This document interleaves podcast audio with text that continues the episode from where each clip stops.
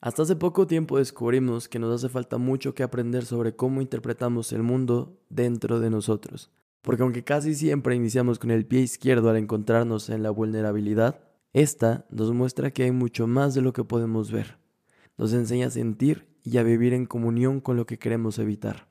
Y sí, yo sé que muchas veces creemos que vamos solos, pero el día de hoy te mostraré que siempre hay alguien que nos acompaña, o por lo menos camina a nuestro lado en este viaje. Pero no te cuento más, pues Sebastián Cadena, alias Cazurro, se presentará solo. Yo soy René y esto es Daños Colaterales Podcast. Bienvenidos. El proceso de creación depende de muchas cosas y las ideas llegan de muchas formas. En este espacio sabremos más de cómo, por qué y de dónde surgen todas esas ideas. Y aquí es donde entramos nosotros ya que en daños colaterales tratamos de encontrar a más personas que nos enseñen algo nuevo sin hacernos sentir como idiotas por no saberlo. Pero ya es mucha charla, es momento de hablar y responderle a la historia. Comenzamos.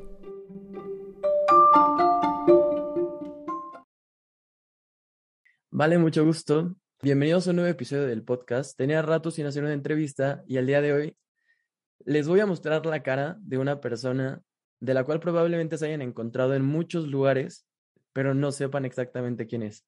Hoy vamos a ver el otro lado de la persona que está en todos los dibujos que se pueden llegar a encontrar en todas partes. Les doy la bienvenida a Sebastián Cadena, alias Cazurro. Hola, ¿qué tal? Eh, un gusto. Eh, como te decía antes de la entrevista, para mí eh, es increíble estar conversando con gente que no es de mi país y muchísimas gracias por interesarte en mi trabajo. No, pues a ti es un gusto tenerte aquí en serio. Bueno, igual lo platicamos. Fue una conversación muy breve antes de iniciar, pero creo que la gran mayoría de, nosotros tenemos acercamiento a tu trabajo por medio de viñetas o por especie de cómics o reels pequeños, videos de 5, 10, 15, menos segundos y cuentas historias en muy poco tiempo. Pero quiero que las personas sepan exactamente quién eres tú. Así que, bueno, vamos empezando como primera pregunta, ¿cómo es que te presentas a alguien que no te conoce de nada? Alguien que no me conoce de nada, eh, intento siempre presentarme como un contador de historias, no como un artista en general. Me parece como bastante grande la palabra artista y la verdad es que el dibujo solo es una excusa más, eh, más que nada como para contar estas historias, que es lo que a mí me interesa. Eh, siempre digo como como que si no hubiera sido el dibujo hubiera buscado otra manera de contar las, las historias, pero eh, como tengo esta habilidad decidí juntarlo con este tema de, de construir eh, ciertos escenarios y como siempre he sido una persona que ha estado consumiendo historias toda su vida, entonces a mí me interesa como contar mis propias historias. Entonces, alguien que no me conoce, yo siempre le digo que soy como un contador de historias. Ok, ok. Tú naciste en Ecuador, si no mal tengo entendido. Sí, yo nací en Ecuador. Em, ¿De qué forma crees que esto ha afectado a la forma en la que creas tú? Afectado, eh, creo que ha afectado bastante en, eh, en el ámbito positivo y en el negativo también. En, en el positivo porque digamos que acá en, Ecuador eh, es increíble ver cómo la gente se relaciona entre sí. Eh, en una ciudad y no importa cuál sea esta, no sea estás en el norte de la ciudad, en el sur de la ciudad, las dinámicas son muy diferentes a, cómo se comportan. Y como yo siempre he sido una persona, eh, digamos, en redes tal vez no me ven tan como introvertido y eso, eh, pero siempre he sido una persona que no, no le gusta estar hablando, buscando plática con otras, con otras personas, me gusta más mirar y escuchar. Entonces, eh, yo, al ser una persona que está como siempre en segundo plano y digamos tras cámara, siempre me gusta estar viendo. Entonces, ver cómo la forma en que se comportan estas personas es justamente lo que alimenta cómo yo pongo las situaciones de mis historias y cómo esas historias eh, se conectan conmigo también. ¿Te, viste en algún momento What If de, de Disney? Sí, ajá.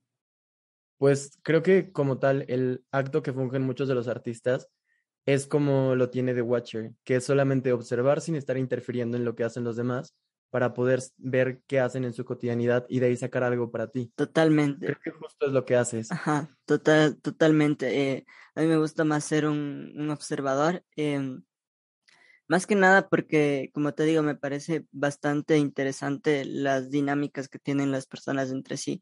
Entonces, y no me gusta como, eh, no sé, pensar en tal vez en, en cosas grandilocuentes y, y que cambien el mundo, sino me gusta como pensar en cosas pequeñas, en cómo, no sé, en cómo alguien saluda, en cómo alguien camina, en cómo alguien está escuchando cierta canción. Entonces, y yo a través de lo que miro empiezo a hacerme una historia que puede ser verdadera o falsa, pero es la historia que yo pienso que esa persona puede tener. Entonces, me imagino que puede tener un mal día, un buen día, eh, vino viendo, eh, no sé, eh, vino dejando a su perrito en su casa y por eso está triste, cosas así de simples. Entonces, me gusta como fijarme en ese tipo de cosas. Justo, totalmente. Me pasa lo mismo de llegar a ver a, personas caminando por la calle y pensar qué van a hacer después, qué es lo que están haciendo, por qué eligieron ese tipo de ropa, por qué caminan de esa forma, cosas así. Bueno, me voy a ir como a otro lado. Justo acabas de decir que no eres tanto de conversaciones y más observador, pero de las pocas interacciones que puede llegar a ver, supongo que son bastante profundas o decides bastante bien, como curando entre qué te aporta y qué no. Así que ¿De qué tanto servirían de actor las conversaciones en tu trabajo? Eh, siempre me gusta, eh, eh, o sea, las conversaciones son muy importantes para, para mí y sobre todo de gente que admiro y quiero bastante. Entonces, siempre cuando tengo alguna crisis creativa y ya no tengo que contar, siempre empiezo como a invitar amigos a tomar un café, a ir a un parque o a cualquier lado, porque eso alimenta también mm, mis historias. La mayoría, eh, casi la mayoría de mis historias justamente salen de esas conversaciones que tengo con, em, con personas que, que, admiro bastante y que han construido la, la persona que, que, soy, o sea, porque eh, si bien como mi espacio, digamos, de cuatro paredes y donde yo tengo todos mis instrumentos para trabajar, es como mi, mi espacio ideal y donde me siento tranquilo, eh, la creatividad no sale justamente de ahí, sino como de las experiencias y de todo lo que pueda consumir eh, afuera también. No me acuerdo dónde lo leí, pero creo que Cazurro es una, es una forma de decir torpe o no me acuerdo qué otra cosa. Sí, ajá. ¿Lo elegiste por esa razón? Eh, sí, eh, bueno, la verdad es que te cuento cómo básicamente elegí el nombre de Cazurro. lo que pasa es que yo cuando ingresé a la universidad, yo tenía un profe que le gustaban mucho mis cómics y él me dijo que yo debía abrirme una página en Facebook y, yo eh, le, y cuando empecé como a subir a querer subir mis dibujos en esta página eh, yo no sabía qué nombre ponerle y me pasé como casi un mes pensando en qué nombre ponerle y coincidió en que ya estaba cansado como de pensar un nombre entonces un día solo fue eh, la feria del libro en mi universidad y encontré un libro que me gustó bastante un poemario entonces dije, me voy a comprar este poemario y en la página que yo abra de este poemario, justo la palabra que yo no sepa que sea, ese va a ser mi nombre artístico, porque nunca había pensado en un nombre artístico. Entonces abrí esa página, entonces abrí esa página y justo eh, el autor de ese libro había sido eh, un español. Entonces en España utilizan mucho este término de casurro. Entonces había esta palabra que no había escuchado en mi vida. Y cuando yo eh, empecé a buscar esta palabra, casurro significa justamente lo que tú dijiste, es que es una persona torpe, pero que en ciertas situaciones eh, lo hace bien. Entonces yo me considero eso, como que tengo estas dos partes, como que en algunas situaciones yo soy bastante torpe, pero en otras como en esto de contar historias, tal vez en el dibujo no soy tan torpe, sí mm, me muevo y es lo único que puedo hacer. Entonces dije como que es un nombre perfecto y, y ya me lo quedé. Ok, bueno, también una de las historias que llegué a escuchar durante las entrevistas y lo de la investigación fue que Cazurro termina naciendo de la adaptación, porque desde cambiar la entrega de un trabajo en el cual le dijiste a un profesor que querías entregar viñetas en vez de escrito, y también como ilustrar las cosas en forma de diario después de una cita al psicólogo, ¿por qué terminaste regresando a ese, a ese acto que hacemos todos de niños y lo mantuviste a la fecha como tu vida? Yo creo que eh, la conexión que tengo con el dibujo y este tema de contar historias eh, viene porque primero eh, fui hijo único durante ocho años y esos ocho años casi no había nadie de mi edad en mi familia, entonces lo único que tenía que me acompañe, digamos, eran los dibujos animados que vi en la tele y eso era lo que a mí me, me acompañaba y tenía, y no importa qué eh, juguete o qué cosa a mí me den, eh, a mí lo importante que me tenían que dar era como una, un cuaderno y un esfero, era lo único que a mí me mantenía tranquilo. Entonces, eh, como que eh, esa soledad misma como que me fue construyendo como para, eh, para poder contar las historias que, que ahora cuento y, y, lo que dibujo. Y realmente, o sea, hubo un tiempo, de hecho, en el que yo después, en el colegio, cuando estaba ya a punto de graduarme, eh, que la pasé muy mal. Eh, y ahí esa temporada dejé de dibujar y fue la, y justo fue la temporada donde mucho peor la pasé porque era justamente lo que a mí me mantenía como un poco cuerdo, eh, porque siempre estoy pensando como estas historias y si no las saco de mi cabeza es como que se acumulan y eh, como que empiezo como a querer explotar. Entonces, el, el, retomar esto del, del, del dibujo creo que es como la forma en que yo verbalizo eh, tal vez algún problema o situación que yo tengo y lo puedo entender mejor. Entonces, era como que súper obvio eh, para mí en algún punto eh, pensar que no debía dejar de hacerlo, como, como que convertirlo en, en un modo de vida prácticamente. ¿Por qué decidiste no quedarte callado cuando pasó la situación con un profesor y tu forma de protesta fue hacer como un creo que son cómics políticos, que yo lo recuerde. Vi que tienes como una distancia entre lo que subes a algunas cosas como Instagram, a Twitter, porque en una vi que tienes como crítica social y en la otra subes tu trabajo como más, más personal, como hablando de las canciones, de lo que compartes en conversaciones, lo tuyo, ilustraciones. ¿Por qué fue ese acto de protesta? ¿Por qué nació de ahí?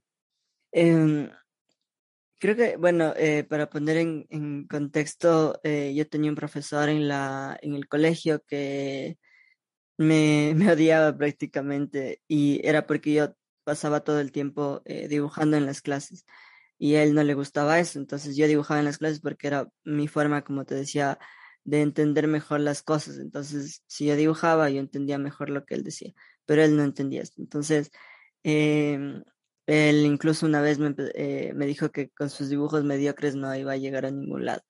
Entonces, y me acuerdo que eh, justo con unos amigos, yo me había, eh, me había hecho un piercing, en, me había hecho un piercing en mi boca y al profesor no le gustó nada y me sacó por una semana de, de clases. Y me acuerdo que este profesor era justamente uno de los profesores que que más acosaba a los alumnos del, del colegio. afortunadamente ya no estoy en el colegio, en ese colegio en el que yo estaba. Y eh, yo estuve una semana fuera de clases y ya como no me dejaba entrar, eh, lo que yo hice fue hacer como un dibujo eh, en, en, una hoja de cuaderno y le dibujé a él y abajo puse, abajo puse una leyenda que decía que, que a mí me quitan el derecho de, de estudiar eh, por tener solo un piercing y a él le dejan dar clases siendo uno de los profesores que más acosaba en el colegio. Y eso lo pegué por todo el colegio y casi me expulsan por eso. Y entonces, y creo que lo decidí hacer primero porque, eh, digamos, tenía como tal vez muy metido eh, esta rabia como de, de, querer expresarme y no, y, y, que no me dejen. Y segundo, porque siempre mm, me ha gustado como eh, militar por, por causas sociales que creo, eh, que creo que son nobles. En ese momento yo no sabía que tal vez lo que estaba haciendo era eh, apoyando tal vez a un colectivo feminista o algo que ahora podría hacerse sin problema. Pero en ese momento como que no estaba tan, tan en auge como este movimiento, entonces yo lo hice sin saberlo, pero como que siempre me he tenido como este tema de involucrarme, como tú decías en Twitter también hubo un tiempo donde eh, estaba muy activo en el tema político porque estaban pasando muchas cosas en mi país. Entonces, eh, como tenía una audiencia que le importaba esto, eh, decidí como comunicar ciertas cosas que no se comunicaban en los medios tradicionales. Y sobre todo también porque creo que, bueno, yo soy periodista de formación que estudié en la universidad, no estudié nada de artes y entonces creo que de ahí también como que siempre he tenido como este apego a, al tema de lo social, al tema de los movimientos y esto. Justo yéndonos como de esa línea, Sé que estudiaste comunicación social y creo que tu, especializ tu especialización terminó siendo periodismo. Em, ¿Hubo algún momento de inflexión en el que tú ya decidieras quedarte con ilustración? Digo, justo hemos hablado de que nunca se fue, siempre ha estado ahí, de una u otra forma, pero eh, igual lo vamos a terminar platicando un poquito más adelante. Lo terminaste combinando en un futuro, que fue como una cajita de herramientas que te sirvió para poder hacer ese tipo de trabajos. Pero justo eso, como en qué momento decidiste como, ok, me voy a dedicar a esto. Em, o sea, fue bien fortuito, digamos, como el tema de querer dedicarme a esto. O sea, hasta hace dos años y medio, creo, o sea, hasta hace dos años que, que sucedió lo de la pandemia, eh, no pensé que se iba a convertir, de hecho, en mi trabajo principal.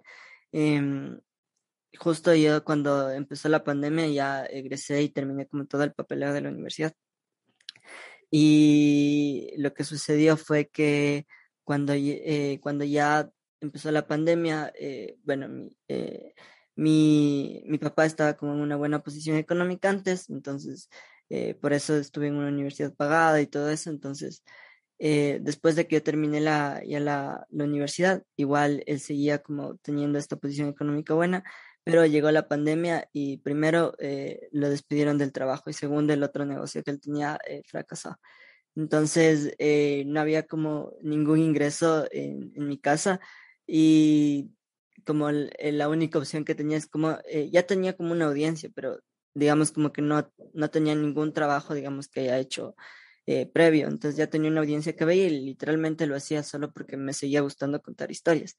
Entonces eh, la urgencia como de, digamos, como que ya se estaban acabando los ahorros y todo eso que tenían eh, mis papás, eh, empecé a buscar formas de monetizar mi, mi trabajo, digamos. Entonces, y fue una coincidencia, o sea, una coincidencia buena que aquí en Ecuador hay una ciudad que se llama Guayaquil y en Guayaquil hay una banda que me contactó a mí por Instagram y me dijo que si yo hacía videos animados, y en esa época yo no sabía animar, era recién iniciando la pandemia, yo no sabía animar casi nada.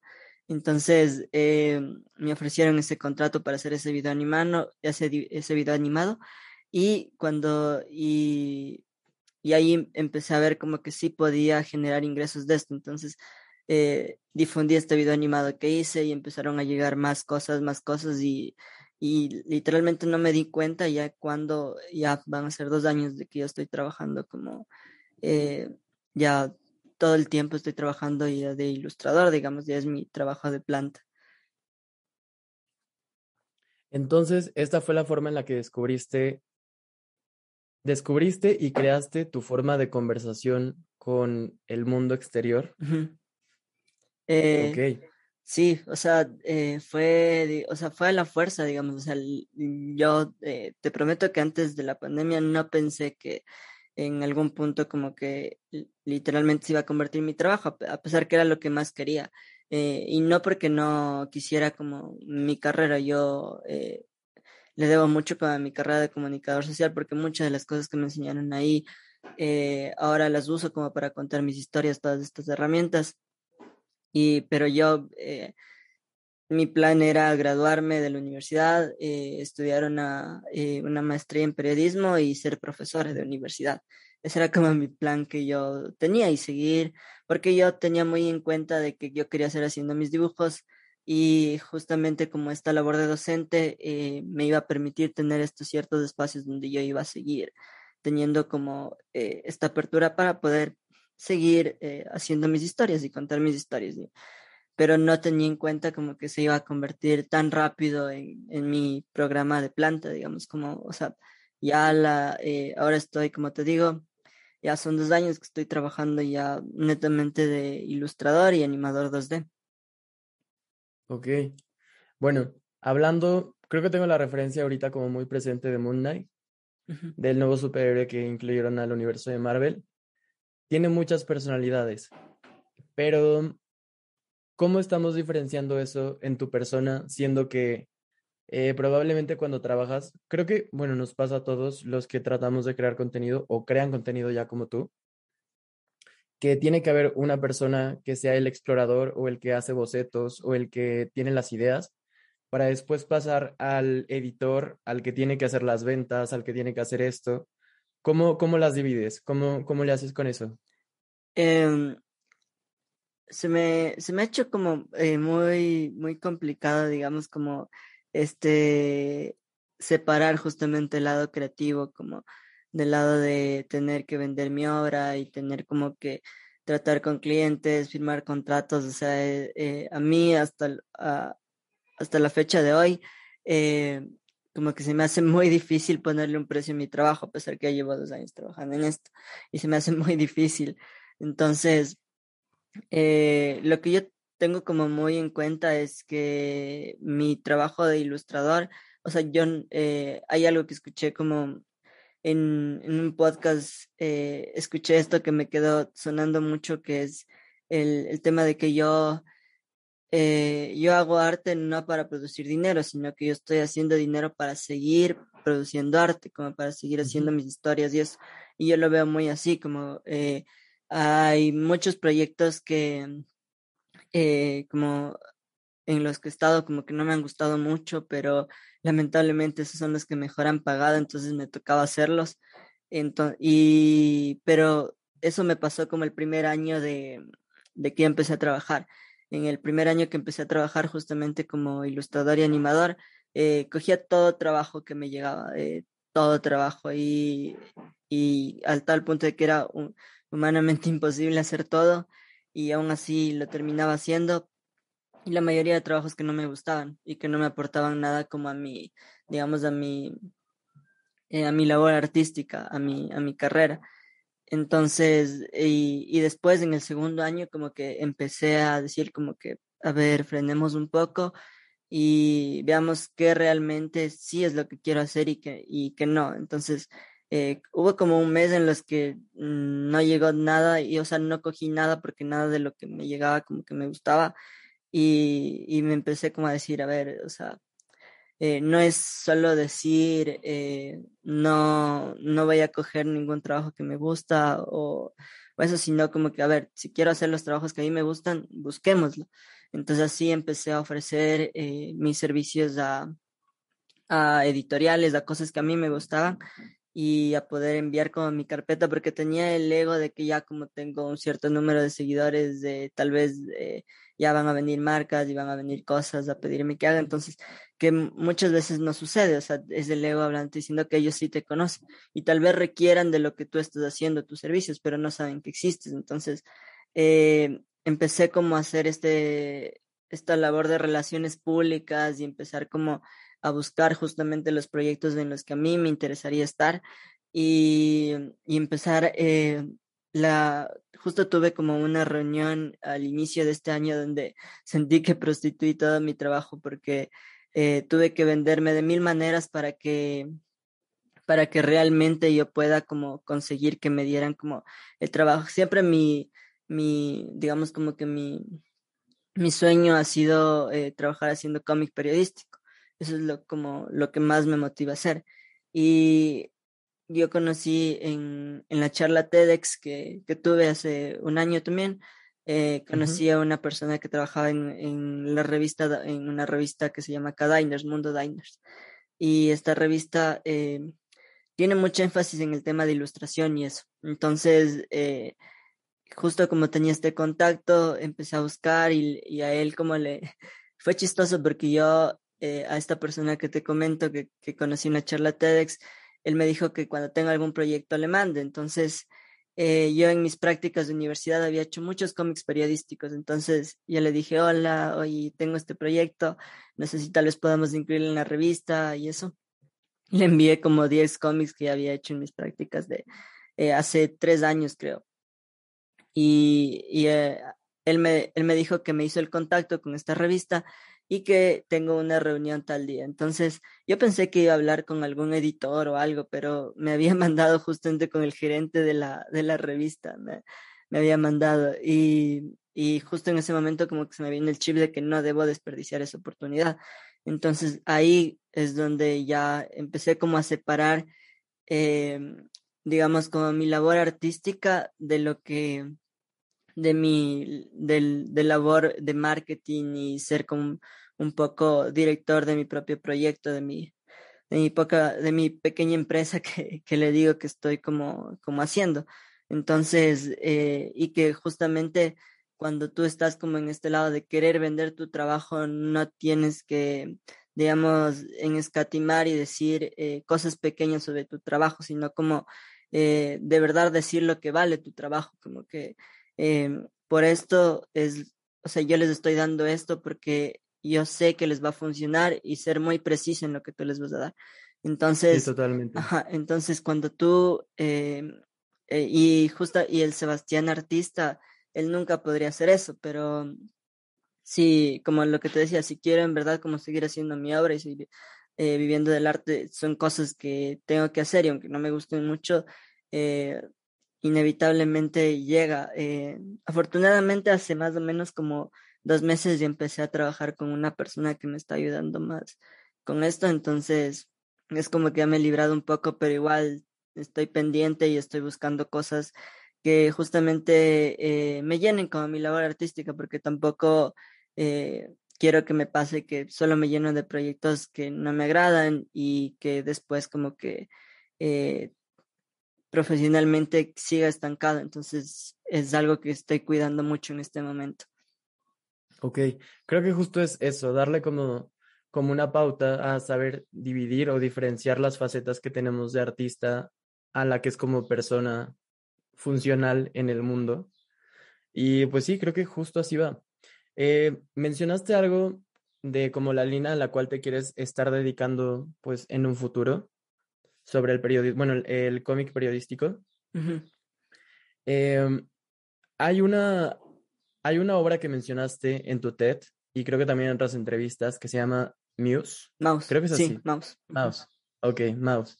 Que es como una representación. Me recordó un poquito, no la he leído, pero eh, se me hizo muy parecido como a la adaptación que hace Estudio Ghibli con la película más famosa que tiene, que es El viaje de Chihiro, que es representando a las personas que consumen dentro del lugar como cerdos y a otros como demonios de alguna u otra forma. Sí, sí. Y justo hablan de un tema pues bastante crudo que se entendería que no es así porque son caricaturas, son dibujos animados. Creo que es el, acercamiento que tratas de tener con eso.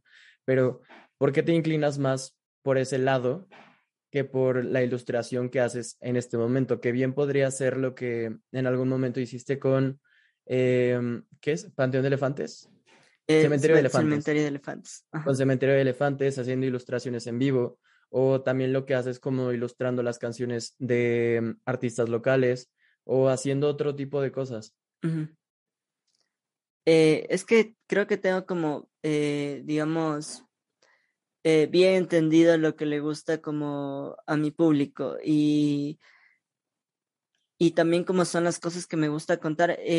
digamos que en otros espacios tal vez me gustaría como involucrar el tema del periodismo y el dibujo, como en esta revista que te digo, y en un futuro tener una novela gráfica. y justo se dio como la oportunidad de que el anterior año eh, yo estuve, eh, apliqué con dos amigas, igual periodistas, aplicamos a un fondo que de Chicas Poderosas, que es un colectivo argentino que nos financió eh, hacer un cómic periodístico de las mujeres amazónicas y su lucha contra el extractivismo aquí en Ecuador. Entonces, digamos que ese sueño en medio lo cumplí porque ya tengo como un cómic periodístico hecho, pero me gustaría como involucrarme en el tema del periodismo, pero eh, periodismo cultural, como hacer entrevistas a personas que yo admiro mucho, porque siento que de ahí también se alimenta mi trabajo y me gusta, creo que lo que más me gusta de mi trabajo es que he podido conocer mucha gente increíble. Entonces, y justamente eso es el por qué me gusta el periodismo, porque me gusta conversar con, es la excusa perfecta como para conversar con personas que yo admiro, entonces que en algún punto tal vez como eh, no pudiera conocerlas, pero si yo quiero hacerles una entrevista o algo, eso ya es una excusa y así les conozco. Entonces, por eso es como la, mi, mi interés en, en, en hacer como cómic periodístico. De ahí, digamos, lo que más me gusta hacer es como contar estas historias que, que cuento, que son súper personales en, en, mi, en mi Instagram y, y, en un futuro como tener un cómic. Uh, eh, que este cómic se vuelva una serie animada, pero ya son cosas como que muy adelante y son como cosas que tengo que ir construyendo, pero que quiero hacer en algún punto. Sí, de a poco. Pues, bien, justo ya mencionaste una de las obras de las cuales estábamos hablando en la que se fusionaron las herramientas que tienes hasta ahora, que han sido lo de el periodismo y justo lo que estás haciendo de ilustración. También escuché que te cuesta un poquito trabajar en equipo. Así que supongo que esto fue un reto totalmente porque tienes que estar trabajando con a la par de todas las personas, como justamente metiendo lo que estábamos hablando de la disociación de personalidades que podemos tener sobre el artista y sobre la persona, sobre quizá el que tiene que hacer los negocios, el que firma los contratos, el que lleva las cuentas. Em, ¿Cómo llevas todo esto o cómo, cómo te aportó esto cuando terminaste este proyecto con las demás personas?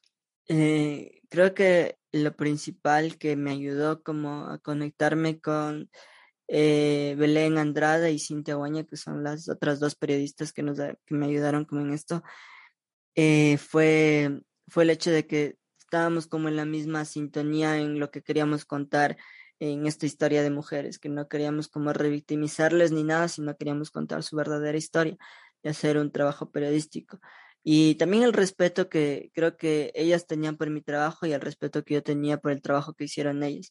Entonces creo que eso facilitó mucho las cosas, pero inevitablemente, digamos, como eh, habían, eh, como yo soy una persona que construye sus propias historias y va como eh, yo mismo curo mi contenido y yo mismo veo qué me funciona y qué no. Eh, ahora tenía que pasar. Eso sí me, digamos, como que sí me chocó un poco porque yo no tenía la última palabra. Y, y el tener la voz de ellas creo que alimentó mucho también mi trabajo para quitarme el ego de, de tal vez yo tener la razón, sino que la visión de ellas también importaba y era una visión eh, que aportaba mucho al proyecto. Entonces, em, creo que me quitó como este estigma de que no, no puedo trabajar en equipo, nada, sino que eh, con paciencia y viendo que, y viendo que la relación sí es fructífera, como que sí se puede. Y muchas veces como eh, hay muchos proyectos que por más que quieras, no van a salir solos por tu cuenta, o sea, eh, siempre tiene que haber alguien detrás. Por ejemplo, ahora en mi proyecto, como te decía, yo ya no estoy trabajando sola, hay una persona más que, que me ayuda en la parte operativa y en la parte de conseguir contratos y esto que a mí se me dificulta mucho. Entonces, es porque eh, creo que sí debo como empezar como a delegar este tipo de funciones y que a la larga me van a ayudar a tener como un mejor equilibrio en mi trabajo y hasta eh, creo que lo mejor sería como yo solo involucrarme en la parte creativa y eso que es lo que a mí me, me compete y lo que me gusta realmente. Creo que justamente el hecho de delegar Igual a mí me cuesta montones. Cuando inicié el proyecto, lo tuve que hacer con una amiga porque sí necesitaba un empuje para poder obligarme a mí a seguir creando, pero después me di cuenta que quería controlar todo. Pero creo que sirve bastante porque al punto en el que tú decides delegar algo a alguien es porque tú ya sabes que ese algo bien podrías dejárselo a alguien más sin que a ti te afecte directamente que no tengas el control de todo. Y sirve también porque como justo es el haber delegado algo a otra persona que crees capaz de poder hacerlo, te libera bastante y hace que empieces a confiar un poquito más en, en el proceso, en tu proceso. Sí, justamente. Entonces, em, como te decía, a mí me dificultaba mucho este tema como de hacer relaciones públicas, ir a reuniones de trabajo y pedir un precio por mi trabajo porque pensaba que estaba muy alto y como y, y, creer que yo les estaba haciendo un favor, o sea, como que ellos me están haciendo un favor al contratarme y esto, que es una visión súper errónea, sino que yo estoy ofreciendo mis servicios, eh, me ayuda mucho tener esta persona porque eh, es la que ahora se encarga como de mirar, eh, mirar que, en qué proyecto yo funciono, en cuál no, que si yo no tengo una tarifa exacta con la que cobrar algún proyecto que nunca he hecho, eh, ella busca, la, eh, como decir, el tarifario preciso como para saber cuánto debo cobrar, como que, eh, y ella no tiene miedo de hacerlo y a ella no le pueden regatear o decir no el precio porque ella es el precio que ella pone y como es tan tajante en eso, ella le terminan dando los contratos y todo eso, entonces y a mí me permite como estar un poco más libre y, y no estar tan estresado y dedicarme a la parte creativa, como que dedicarle más tiempo a lo que realmente me interesa, que es la parte creativa.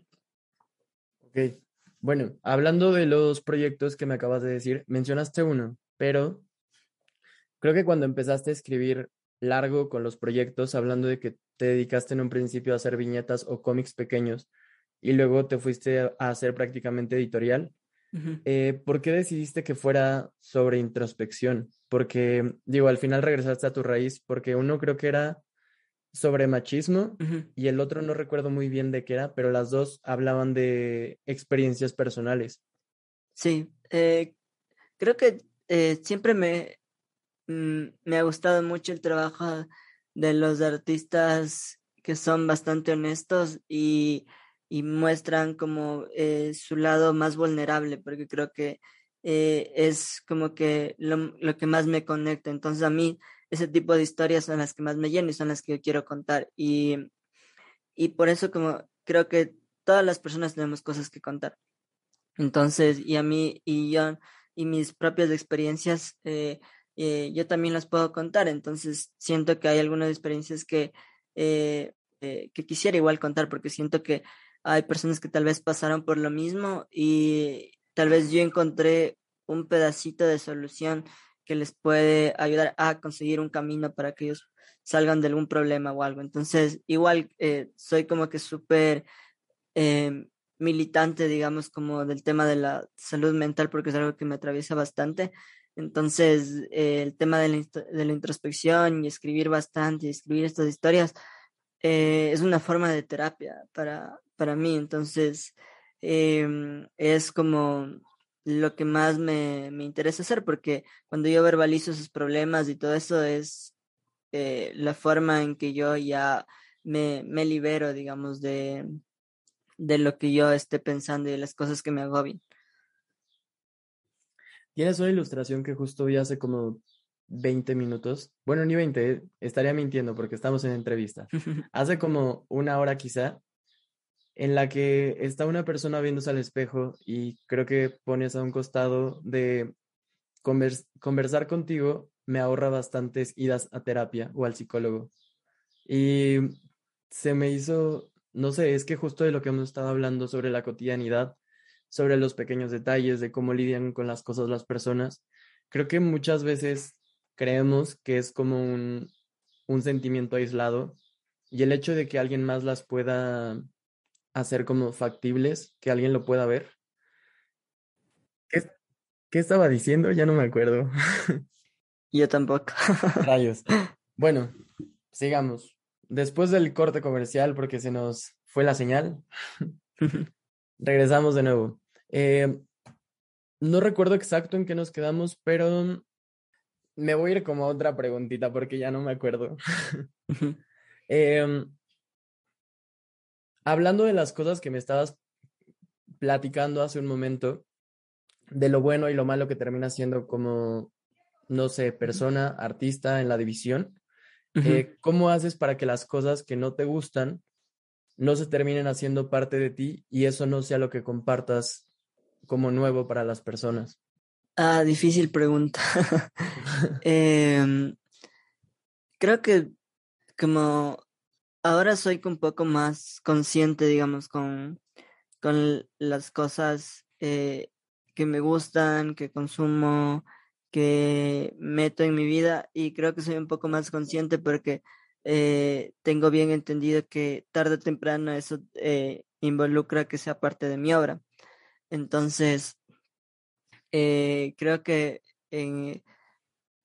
lo que yo siento, eh, lo que yo siento cuando comparto mi trabajo con la gente, eh, siempre trato que sea lo más honesto posible y creo que eso es, es como lo que tal vez un poco mm, más es lo que les gusta a las personas que ven mi, mi trabajo, porque no, no es que intento pretender o, o ser alguien más en, en los dibujos, al menos en los dibujos personales que yo, que yo comparto, que, que son eh, estas historias, eh, justamente el dibujo que estabas mencionando antes de, no sé, alguien que se está mirando al espejo, que son cosas que eh, yo hago y, y dibujos parecidos. Entonces, como que esta honestidad y no mentir sobre eso y como decir que estoy 100% feliz todo el tiempo y eso, que es como que muy, eh, muy de, de, esta temporada que, o de, de, esta época de que la mayoría de personas eh, solo compartimos, creo, lo que, las cosas que nos va bien en redes y todo eso, ¿no? Entonces intentamos dar esa imagen que siempre nos va bien en la vida. Entonces yo eh, siempre repito como que nunca confiaría en alguien que me dice que está 100% feliz todo el tiempo. Entonces intento también que esas cosas que a mí a veces eh, me frustran, me hacen mal, también sean parte de la obra, como en algún punto, porque eh, sí, eh, y mostrarlo tal como son, como que son cosas que me agobian, que no me gustan. Y creo que esa honestidad es, lo, como te decía, lo que le gusta a la gente. Entonces, eh, como que no sabría exactamente cómo separar lo que no me gusta o no, sino que simplemente intento que lo que comparto con la gente como que sea lo más honesto posible en la medida de lo que a mí también me sea posible. Ok. Creo que, bueno, no sé si tengo una traducción, al menos yo lo he encontrado, pero en inglés hay un término que utilizan mucho llamado, bueno, que se dice embrace, como uh -huh. embrace yourself, pero es como abrazar tus sentimientos. Y justo eso es, creo que exactamente es lo más valioso del trabajo que haces, porque las personas cuando lo llegan a encontrar se sienten muy vulnerables y es un sentimiento que a muchos no les gusta abrazar, porque recuerdo que la primera vez que te encontré fue por una ilustración que hiciste de, de Arnold, de Hey Arnold, que iba más o menos como cuando tú le gustas a una persona y ella no te gusta tanto, duele, algo así. No recuerdo uh -huh. exactamente cuál era la nota, uh -huh. Cuando la cuando pasó el video lo repetí como tres veces y fue como wow, esto está muy bonito. Tenía tiempo sin haberme sentido así. Y el hecho de que una historia tan pequeña o viñetas te lleguen a transmitir ese sentimiento se me hace extraordinario. Es que creo que eh, lo que comparto como eh, en mis redes, eh, ahora ya no lo escondo tanto eh, y, y, y, como que ya no le tengo tanta resistencia a decirlo y es como que soy eh, una persona bastante romántica, digamos, no en el sentido, solo en el sentido amoroso y eso, sino romántica en el sentido en cómo veo las cosas, en cómo siempre trato de darle una explicación eh, a cualquier cosa que me pase o dar o, y, y, crearle como un significado, ¿no? A esto. Entonces, eh, y por, más pequeño que sea, entonces, como que me gusta transmitir también esa melancolía de, de, de este tipo de cosas, de, de, situaciones, de cuando uno se siente solo, de cuando uno está realmente feliz. Justo la otra vez, y este es un dibujo que aún no hago y porque no sé cómo hacerlo todavía, pero la otra vez estaba eh, tomando eh, un bus para ir a mi universidad y estaba escuchando música y solo se me vino a la mente como que eh, como que por ninguna razón inexplicable eh, me sentía feliz solo escuchaba una canción y y respirando, como que hay días en los que me siento así, como que solo respirar y escuchar una canción es suficiente para vivir hay días en los que por más que tenga todo lo que quiera en el mundo, eh, esto, me siento solo, me siento vacío. Entonces hay días que me siento así eh, y siempre trato de tener como esa ambivalencia en mis, en mis historias que, y no me gusta tener como un cierto contenido, eh, sino mostrar varios, como algunos que son bastante felices, otros bastante tristes, otros que sean como de introspección. Entonces, como que siempre me gusta variar en este contenido porque eh, así somos las personas, así soy yo, como que siempre trato de navegar como entre todos esos sentimientos y, y navegando en esas cosas a veces pesco cosas que me gustan eh, eh, y otras que no, Entonces, y todo eso yo lo pongo como en, en mis historias porque al final es lo que como día a día a mí me forma como, como persona y como y como minuto a minuto estamos cambiando, eso es lo que a mí me hace cambiar y me gusta tener como eh, contar esas historias porque me gusta tener un registro de cómo voy cambiando. Entonces, cuando yo voy viendo atrás los dibujos que he hecho, eh, veo cuánto he cambiado. Entonces, es un registro también de mi persona, digamos, de, de cuánto he cambiado yo. Justo. Creo que es la forma en la que sigues llevando el diario que en algún momento cambiaste por ilustración. Sí, totalmente. Bueno, estas cosas te las tuve que haber preguntado al inicio, pero creo que cualquier persona igual a, este punto de la entrevista, si ya están aquí, eh, creo que ya están bastante inmersos en la forma en cómo crea, qué es lo que hace, en cómo lo siente y en cómo abraza esos sentimientos para poder hacer su, su arte, su trabajo. ¿Tienes alguna rutina que te sirva a ti para seguir forzándote a crear? Em, mm, soy una persona de cero rutinas, creo. Em, y estoy intentando tener una eh, porque eh, intento ser como más em, productivo como eh, en, mi, en, mi, en mi trabajo y como darle prioridad también a mis proyectos personales y no solo a los proyectos que son pagados. Entonces, eh, no soy una persona de rutinas, pero eh, intento que en la mañana, eh, en la mañana hacer todo lo que sea mecánico, sea responder correos, sea enviar cotizaciones, sea enviar cualquier cosa. Intento que en la mañana sea todo lo mecánico posible y nada artístico, porque no, no me encuentro en ese modo. Eh, mi, digamos que en el modo ya de producir y de hacer cosas, eh, lo hago más en la tarde, noche.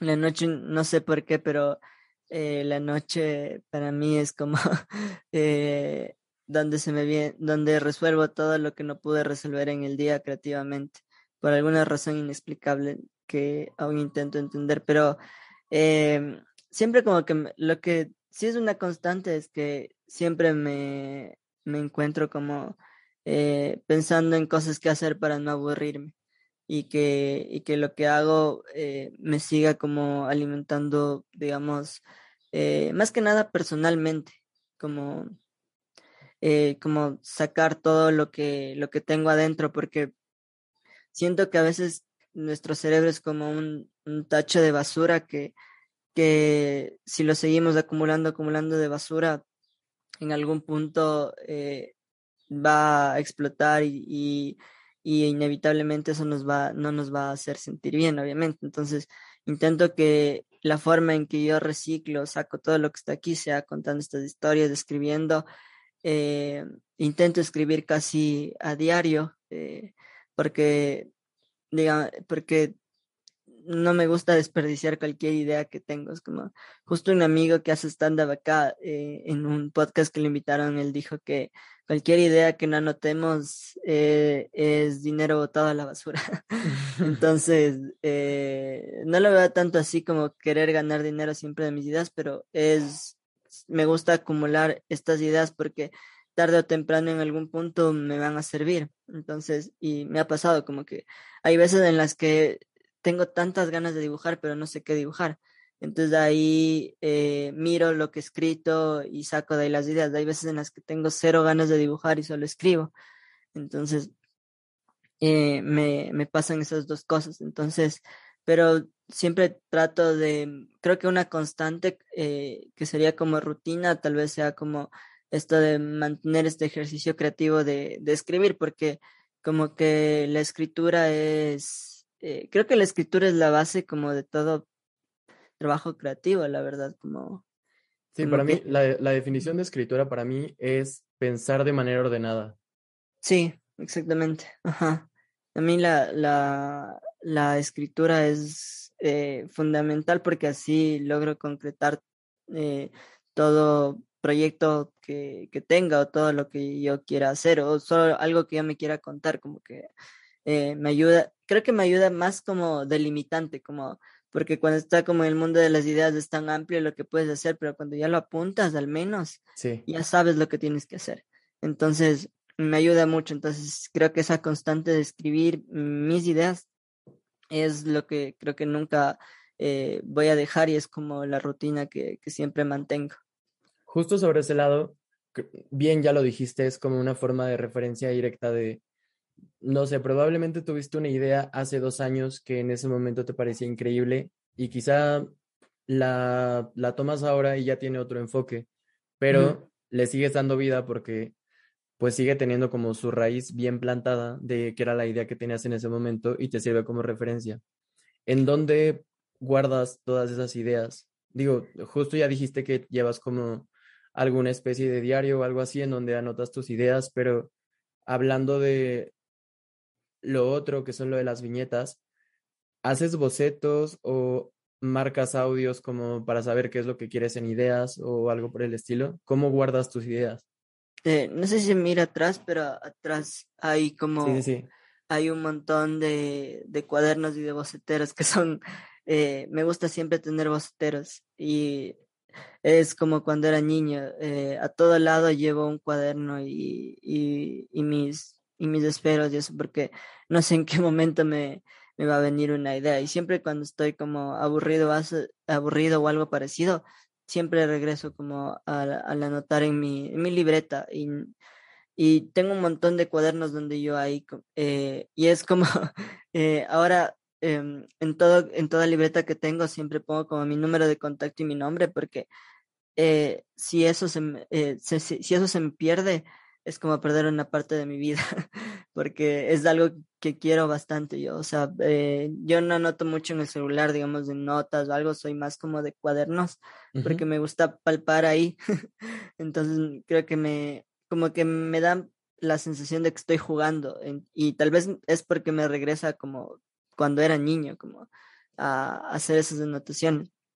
Entonces, eh, yo siempre anoto como en esos, en esos cuadernillos y, y están ahí muchas ideas que, que tengo. Entonces, justamente recién empecé otro bocetero donde puse una pequeña leyenda en el inicio.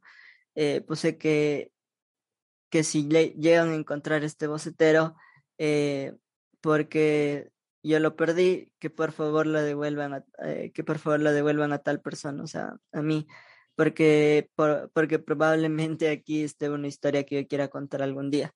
Entonces, si bien para ellos no tiene ningún valor, para mí tiene un valor inmenso, o sea, eh, y esto lo, lo aprendí justamente, o sea, eh, aprendí como a tener todos estos cuadernos y a conservarlos.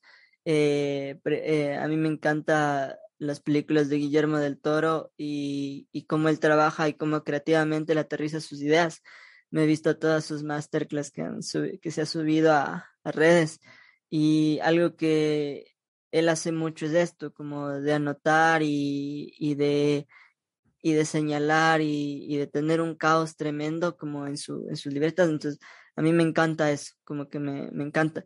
Y justo un, eh, el mismo profe que me incentivó a, a- a hacer todo esto de crear mis redes y esto en la universidad, eh, él me dijo que yo era como, eh, no sé si has visto Death Note, que es un anime. Sí, justo cuando me estabas mencionando lo de el acto de, de protesta, se me hizo como, ¿no eso es más o menos lo que hacen en Death Note cuando apuntan cómo quiere morir alguien?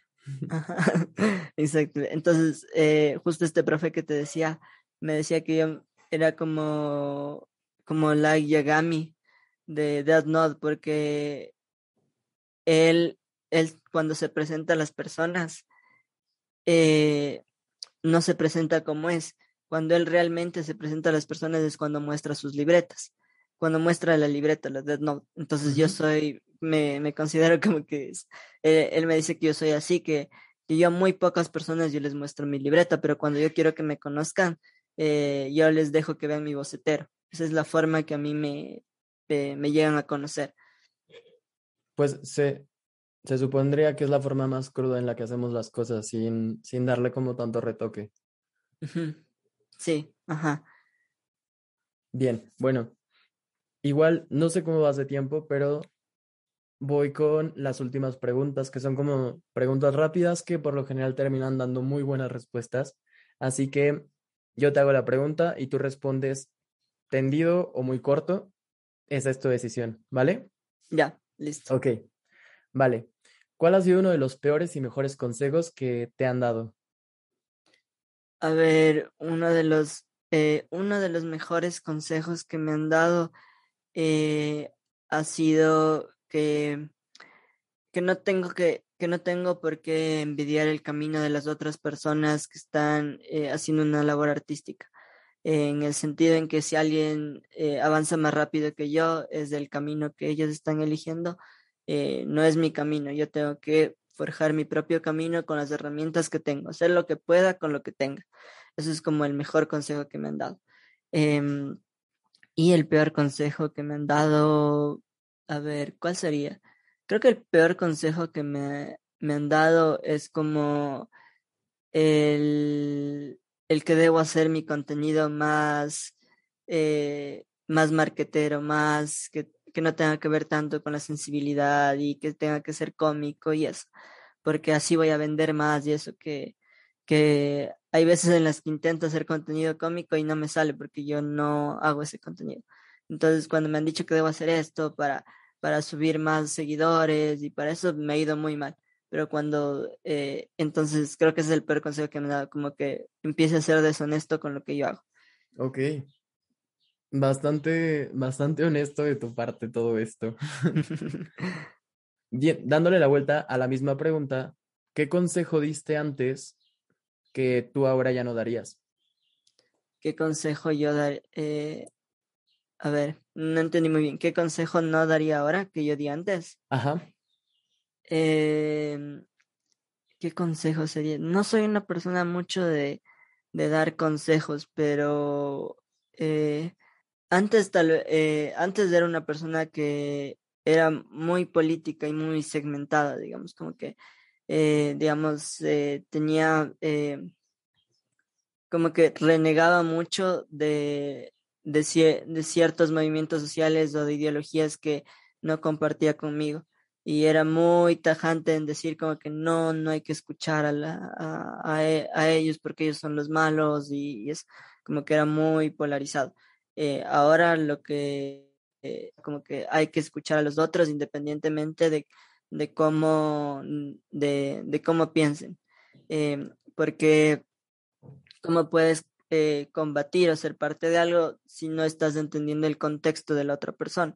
Entonces, eh, creo que eso haría como que, y aplicar mucho el tema como de la, de la empatía, como saber escuchar al otro, no porque no sea igual a ti o tenga las mismas creencias, es menos que tú. Me fui un poquito, perdón. No te preocupes. Em, sobre todo esto, ¿qué opinión tienes que terminan compartiendo todos contigo? Eh, ¿qué opinión? A ver, ¿qué opinión podrá ser? Mm, algo como una opinión polémica, tal vez. Pues quizá es algo que no compartan todos contigo, probablemente sea que tú le das más peso a la confianza que tienen las personas contigo a que no la puedan quebrar o algo así, y para otros es como algo no tan valioso.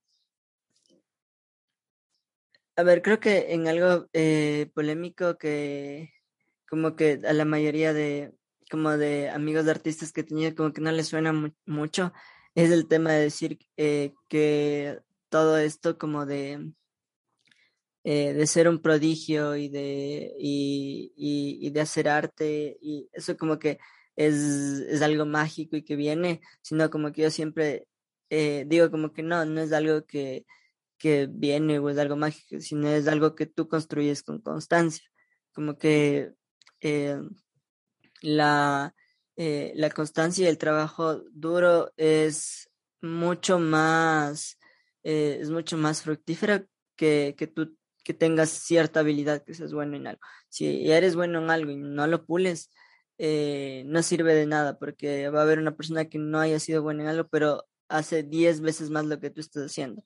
Entonces, creo que eso es como, como que no hay como esto del genio creador que, que sale de la nada, sino como que es algo que, que se viene eh, co- construyendo. Y también en el tema de la creatividad, creo que como el tema de, en, en el tema del dibujo, al menos como que yo importancia al concepto que a, la, a lo estético, porque si tiene, eh, hay algo que siempre digo como que yo puedo perdonar eh, un mal dibujo, pero no una mala historia.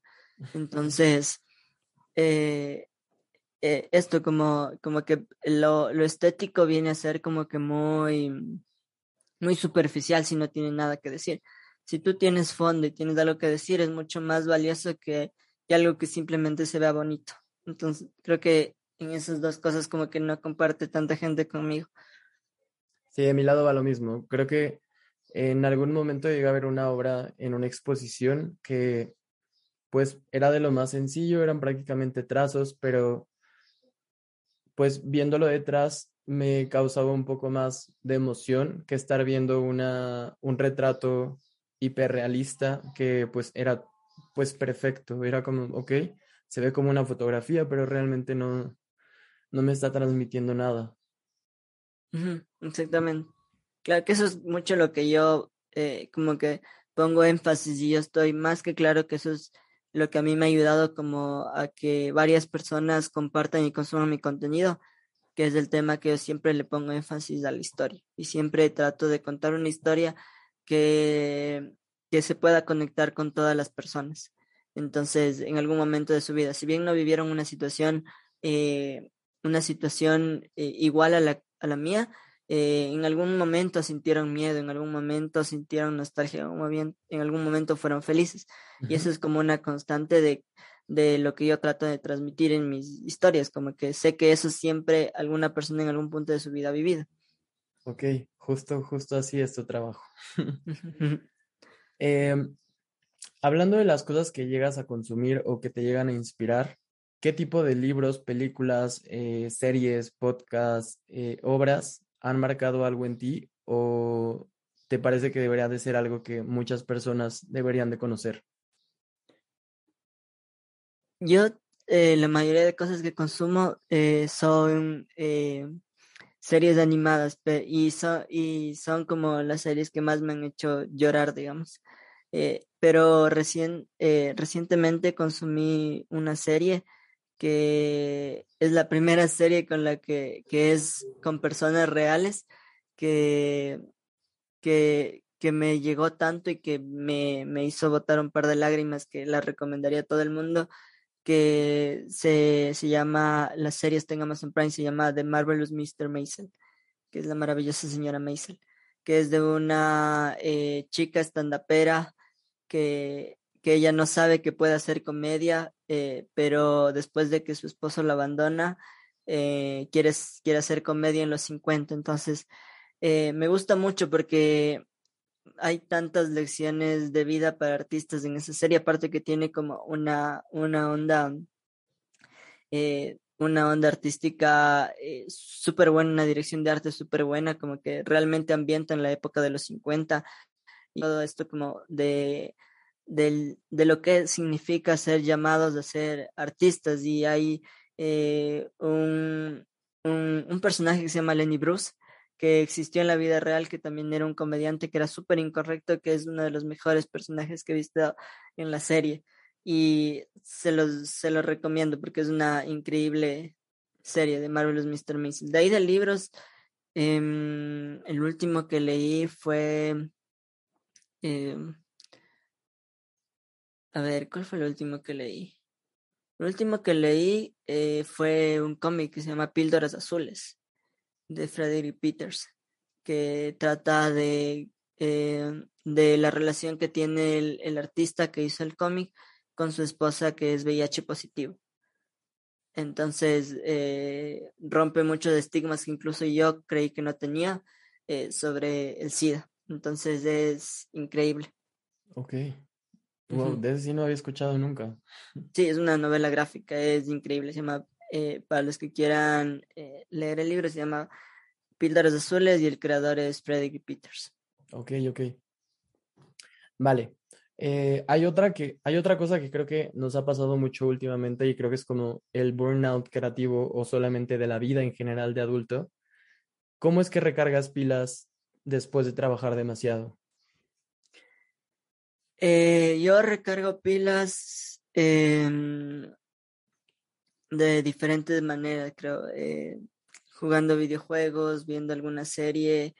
Eh, algo que me recarga mucho las pilas cuando estoy como en, este, en estas crisis creativas es ver documentales de gente que admiro porque me ayuda a ver que ellos son tan humanos como yo y que solo son gente que ha trabajado mil veces más eh, para ser esos genios creadores, lo que te decía antes, ya.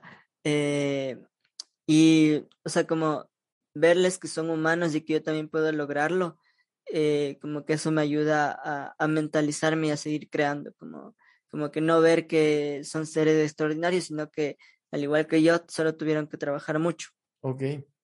Algo que, solo quería aclarar una cosa que tal vez no se entendió muy bien. Eh, a lo que me refiero con trabajar mucho, no me refiero como esta idea mercantilista, mercantilista de estar como siempre siendo productivos y eso, porque eh, tal vez se entiende así, sino más que nada hacer como estas actividades recreativas, que por ejemplo, eh, ahora cuando yo miro una serie siento que estoy trabajando porque estoy consumiendo eh, algo que en algún punto va, es, es, como lo que dice este libro que también recomiendo mucho, que se llama Roba, como, Roba como artista. Ah, que, ajá, que tomes referencias de todo lado, entonces inevitablemente yo siento que estoy como, o sea, no me siento que estoy trabajando, pero estoy trabajando cuando veo una serie, estoy trabajando cuando me veo con un amigo y que no necesariamente el trabajo tiene que ser algo laborioso y, y algo que me haga llegar a la casa desmotivado y con un dolor en la espalda, sino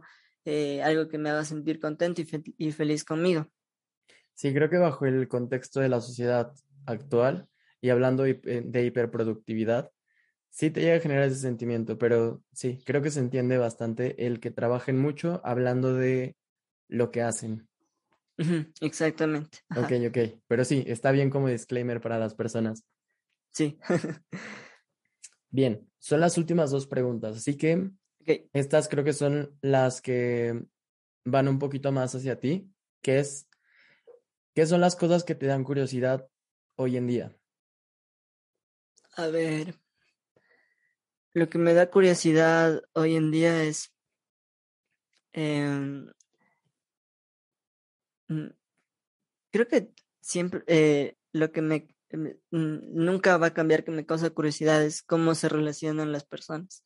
Me, me encanta indagar eh, en eso, y, em, en cómo se relacionan, en por qué, eh, en por qué hacen o, piensan de la forma en que lo hacen, buscar como ese tipo de respuestas me, me gusta y como todos creo como que buscarle el sentido a mi vida, a pesar que nunca lo encontramos, pero buscar sentido y dignificar lo que hago como siendo artista.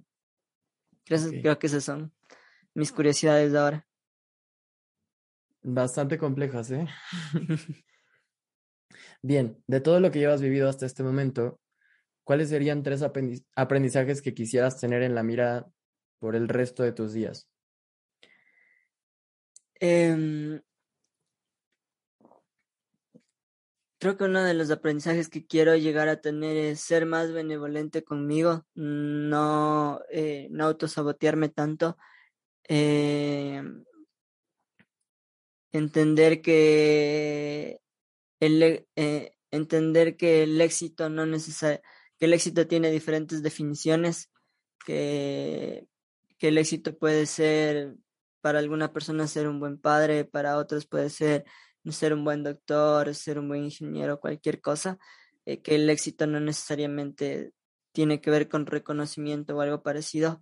Em, y, y a estar en, y creo que a, a estar en paz con lo que he conseguido y con lo que y con lo que me llega en su momento, como que no tener estas ansias ya de comerme el mundo de un bocado, sino como que ir paso a paso, como que ir aprendiendo, como que si tal vez hoy un proyecto no salió es porque no salió el punto eh, y vendrán más, entonces no, eh, no deprimirme eh, y pasar cinco días en mi cuarto encerrado sin saber qué hacer porque no salió un proyecto, sino eh, decir, no salió este proyecto, pero vamos, busquemos otro, como sigamos, como que no, no pasa nada malo, solo no se dio.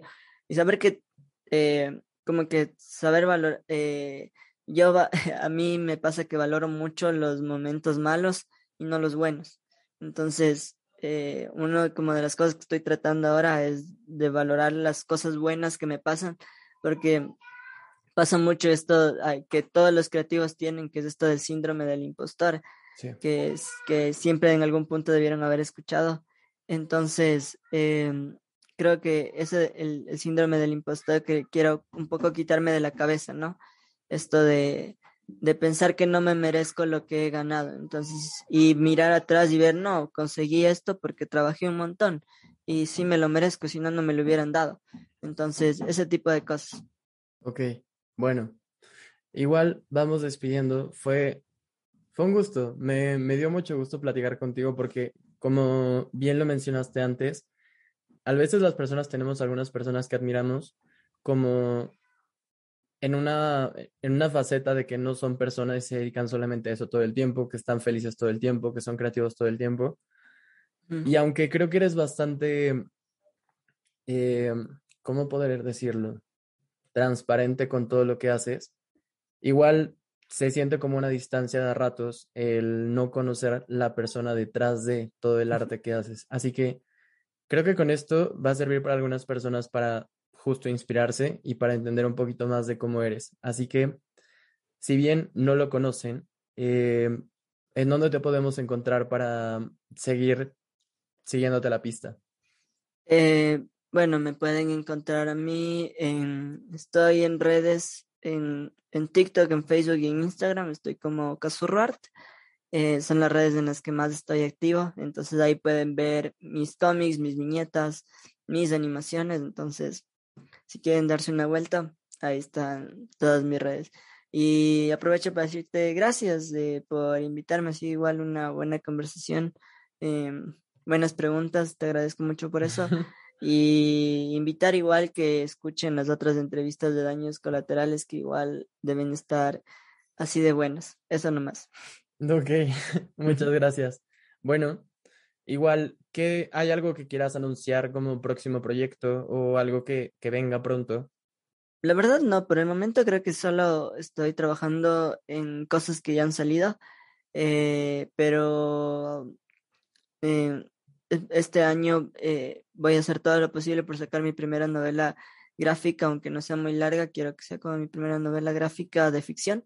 Entonces, eh, justo eh, ayer fui a tomar las fotos de los escenarios para poder ya empezar a ilustrar y hacer el cómic. Entonces, eso creo que es lo que más adelante se vendrá. Y, y nada, que, bueno, eh, como ahí, no sé si consejo o algo, pero a las personas que quieran empezar como en el mundo creativo de generar contenido, cualquier cosa, en redes sociales, que esto es como un, un camino de ida y venida que no sabes cuál de los productos tuyos va a explotar y que solo siendo pacientes como que en algún punto vas a llegar eh, a donde quieres estar. Eh, como que no coman ansias de tener 100 mil seguidores, 200 mil de una o ser virales, de eso realmente no funciona así, sino eh, como que el trabajo y teniendo constancia eso les va a funcionar y no frustrándose. Entonces, eh, eso como pequeño consejo a todos los que hayan escuchado este podcast. Ok, y habíamos quedado que no eres tanto de consejos, ¿no? sí, me, me gusta decir eso porque lo último que dije, porque hay varias personas que me, me escriben y me dicen, ¿cómo conseguiste tantos seguidores y cómo conseguiste? Y la respuesta es que ni yo mismo lo sé, solo que ya llevo como seis años haciendo estos dibujos en redes y recién hace dos empecé a trabajar ya de mi, de netamente de mi trabajo. Entonces, como que eh, ahí solo les dejo esa, ese pequeño approach para que sigan haciendo su trabajo. ok, bueno, igual yo lo voy a seguir porque puede ser frustrante de principio, pero igual siempre gracias por esas cosas. Un gusto, nos vemos. Chao, chao. Nos vemos. un abrazo. Chao, chao.